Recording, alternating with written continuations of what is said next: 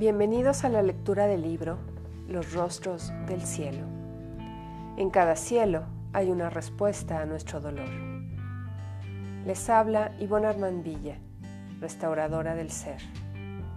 Acompaño a mujeres frustradas para reconocer su poder como creadoras y manifestadoras de nuevas realidades a través de la restauración de su esencia divina. Tempestad que desgarra el alma. Expectativas. Estar esperando que los otros hagan, digan, piensen, sientan como yo quiero que hagan, digan, piensen o sientan. Si no sucede de tal manera, surge una gran frustración y enojo. Es una manera de control y manipulación. Va aparejado de situaciones engañosas en las que primero doy mucho y luego me quedo esperando que también me den mucho, cosa que rara vez sucede. La gran trampa de mi mente, de mis percepciones. Yo doy mucho, pero desde mis creencias, desde lo que yo creo que hay que dar y desde lo que yo creo que el otro quiere. La mayoría de las veces, el otro ni siquiera quería eso que yo di. Además, el otro tiene sus propias creencias y por lo tanto me da lo que cree que tiene que dar.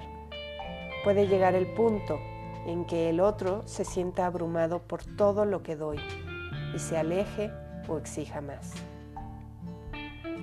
Y cuando llega el momento de cobrar por todo lo que di, me doy cuenta que nunca habrá pago, porque lo que di se percibió como una imposición, como un control de mi parte.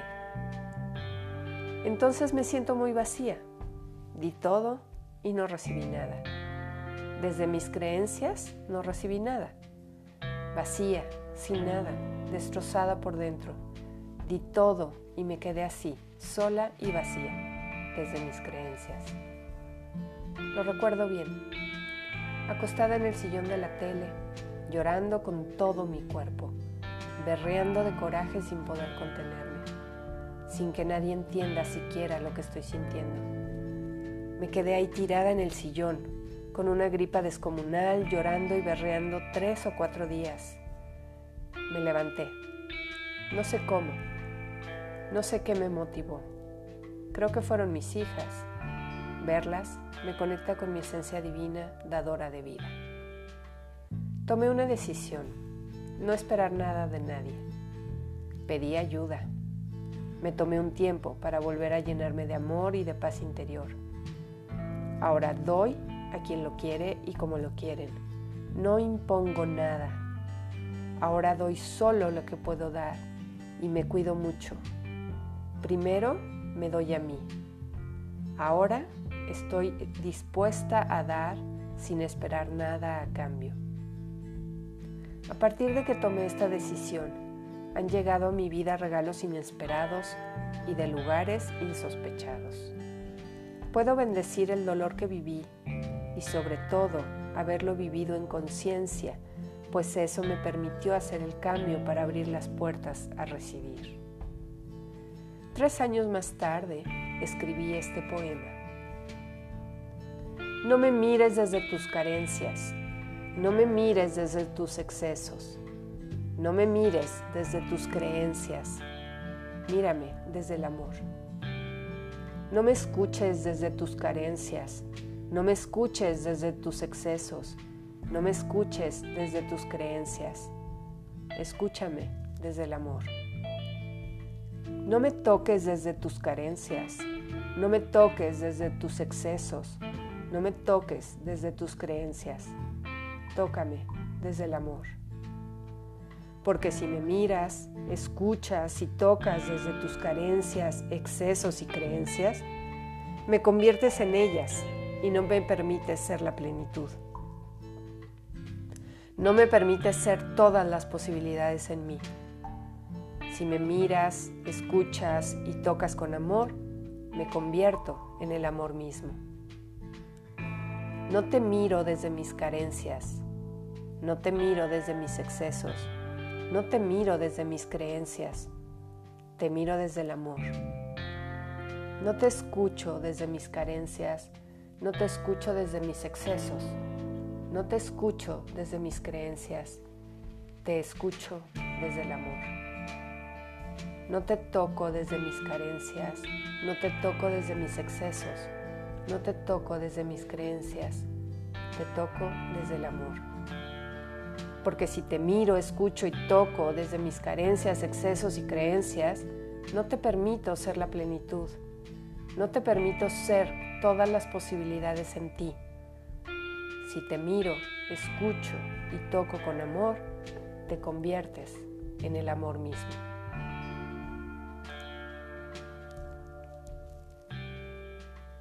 Después de la tormenta sale el sol.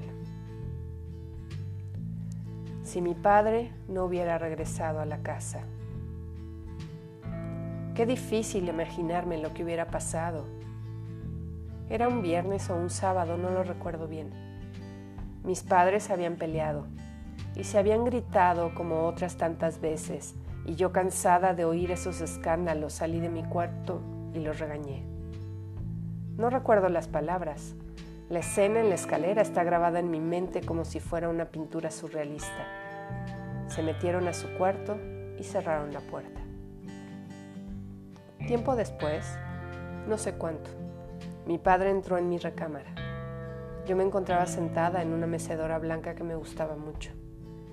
Vi que traía una maleta en la mano y me dio un abrazo de despedida. Creo que el tiempo se paralizó en ese momento. Emociones encontradas, tristeza y felicidad, pero más que nada un suspiro de alivio. ¿Sería acaso el fin de una historia de inseguridad emocional y violencia? ¿Qué nuevas aventuras podríamos vivir? Como a los dos días ya estaba de regreso. Nunca más se volvió a oír, aunque su alcoholismo y agresividad siguieron siempre presentes. Y ahora, ante la idea de un hubiera, me detengo, pues me es difícil imaginar esta otra historia. Han pasado ya 10 años desde que mi padre nos dejó. Su partida fue dolorosa y más doloroso fue el proceso que siguió. Ver a mi madre sufrir fue lo más duro. Enfrentarse a la sociedad como mujer divorciada, sentirse humillada por no poder retener a su hombre, seguir en la vida con tres hijos en plena adolescencia y sin la fuerza masculina para lidiar con ello. Enfrentarse a sus propios miedos ella sola. En lo personal, me siento mucho más relajada porque se me quitó de encima la ansiedad de estar esperando a mi papá llegar borracho, haciendo escándalos y con la posibilidad de que gritara y regañara a mi mamá. Mucho más tranquila de no tener la necesidad de irlo a buscar a la casa de su amante y de no tener que hablar a su oficina, obligada por mi madre, buscándolo. A raíz de que mi padre se fue, pude tener la fortaleza de poner un límite en la relación de pareja que mantenía por esos tiempos aunque hasta el día de hoy no he podido comprometerme con ningún hombre. Apenas noto que toman alcohol o que levantan la voz, huyo rápido. El mayor miedo de mi madre era no tener suficiente dinero, algo que todavía no entiendo muy bien qué significa. Sin embargo, en ese aspecto salimos adelante muy bien. Mi hermana estudió arquitectura y yo estudié diseño de interiores. Junto con mi mamá creamos una empresa de compraventa y remodelación de casas. Ahora estoy por irme a estudiar una maestría en Italia y estoy muy emocionada por ello. Mi papá nunca dejó de darnos recursos para nuestros estudios. Siguió estando presente en nuestras vidas, pero lejos, lo cual ha sido maravilloso porque pudimos generar un hogar un poco más cálido y seguro. Mi mamá sigue teniendo problemas con mi hermano y a mí me sigue dando coraje que le tenga miedo y que lo ponga por encima de sí misma. De hecho, es una de las razones por las que me voy. No quiero seguir viendo cómo se lastima. Además, me siento un poco ahogada por ella. La verdad es que todo el tiempo quiere controlar nuestras vidas y que seamos y hagamos con exactitud lo que ella desea. Nada es nunca suficiente para ella. No hay manera de llenar su corazón. Y tal vez ahora entiendo la frustración e impotencia de mi papá. Estoy asombrada de cómo empiezan a presentarse en mi mente los detalles de esta historia que desconozco. Creo que podría seguir desgranándola en muchos aspectos más. Detengo el relato. Miro a mi alrededor. Veo el cuarto en el que estoy escribiendo. Mi refugio personal. Es un espacio que he creado con mucho amor. Cada cuadro, cada adorno, cada libro, cada mueble han sido escogidos con total conciencia. Aquí he pasado horas reflexionando, aprendiendo y enseñando sobre la vida, la muerte y el viaje de las almas. Aquí he llorado, abrazado, gritado, me he enojado. Amo este lugar. Aquí he construido esta realidad en la que hoy me muevo. Mis ladrillos de construcción fueron el dolor, el sufrimiento, los gritos, las peleas, la violencia, el alcohol, los abusos, el abandono, la soledad y los viajes, los estudios, la casa de campo, las comidas familiares, los coches, las aventuras, los amigos, las tardes cocinando y contando historias. Todo lo que he vivido, todo ha participado en lo que hoy es. Y esa, otra historia jamás vivida queda en el olvido.